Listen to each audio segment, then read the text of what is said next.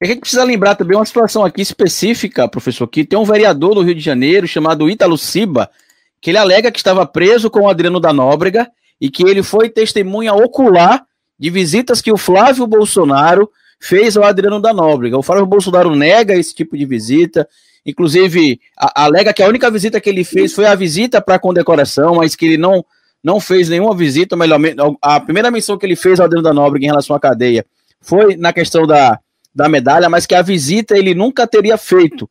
E o vereador Italo Ciba, que é um, um ex-parceiro do Adriano da Nóbrega de Sela, né, um ex-companheiro de Sela, ele, ele confirma isso, ele diz que viu por mais de uma vez, inclusive, o Flávio Bolsonaro indo visitar o Adriano da Nóbrega, e agora com essa denúncia que está validada pelo Ministério Público, né, denúncia feita no dia 15 de outubro, mas somente homologada e aceita agora, a gente vê lá todo o vínculo atrelado, e, segundo a denúncia, o Flávio Bolsonaro teria repassado para Adriano da Nóbrega, através do esquema de rachadinha, aproximadamente 400 mil reais.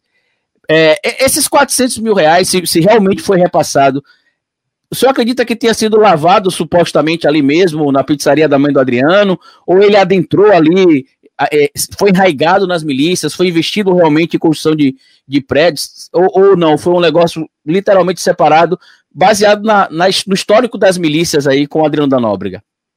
Eu acho que, enfim, a gente precisa entender, ver como ocorre o desdobramento dessas investigações. Você citou uma série de ocorrências, mas vale também citar que quando o Fabrício Queiroz foi preso no, no sítio do advogado do Wassef, é, que é amigo da família Bolsonaro, com aquele bonequinho do Tony Montana, do Scarface, aquele traficante do Scarface atrás dele, né? É, ele vinha mantendo contato com a família do Adriano para ajudar a família do Adriano, que estava foragido e dando todo o suporte para eles, né? Ou seja, havia um apoio explícito ainda naquele momento, já quando o Bolsonaro era presidente, a, não apenas a fuga, como ao apoio e suporte ao Adriano, né? Isso é sempre interessante lembrar. E, e, e, não deixa de ser interessante também que o advogado do, do, da família do Adriano Magalhães da Nóbrega, que é um, um advogado muito competente, por sinal, que é o Dr. Cata Preta, que eu conversei com ele algumas vezes, ele vira também o advogado do Fabrício Queiroz quando o Fabrício Queiroz é preso, né? É, claro que não dá para fazer ilação, mas você vê que tem uma, uma patota aí, um círculo muito, muito pequeno, fechado. Né? Agora, sobre, sobre essas, essas investigações que estão sendo feitas, eu acho que o que a, as investigações mostram é que, além do, da divisão do salário do gabinete dos parlamentares ligados à família, como no caso do Flávio, da verba do gabinete, né, que é a chamada rachadinha, existia todo um desafio de lavar esse dinheiro, de esquentar esse dinheiro nas lojas de chocolate e em diversos outros empreendimentos.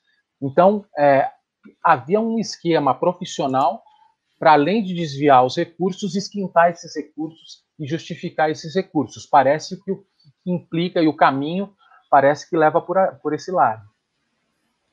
E fora, fora isso, o Adriano, quando ele foi é, morto pela polícia, ele estava em uma fazenda na Bahia que é ligada a um político também, do PSL, se eu, se eu não me engano, né? Uhum. Era... É, mas segundo eles foi só coincidência, Guga. O, o rapaz. É, é, são as coincidências que cercam o clã Bolsonaro, né? Só Sim, coincidência. É a mãe do Adriano realmente estava junto com a mãe do, do Fabrício Queiroz, né? Nesses últimos tempos, tem foto deles juntos, eles estão uhum. inteiro ali juntos.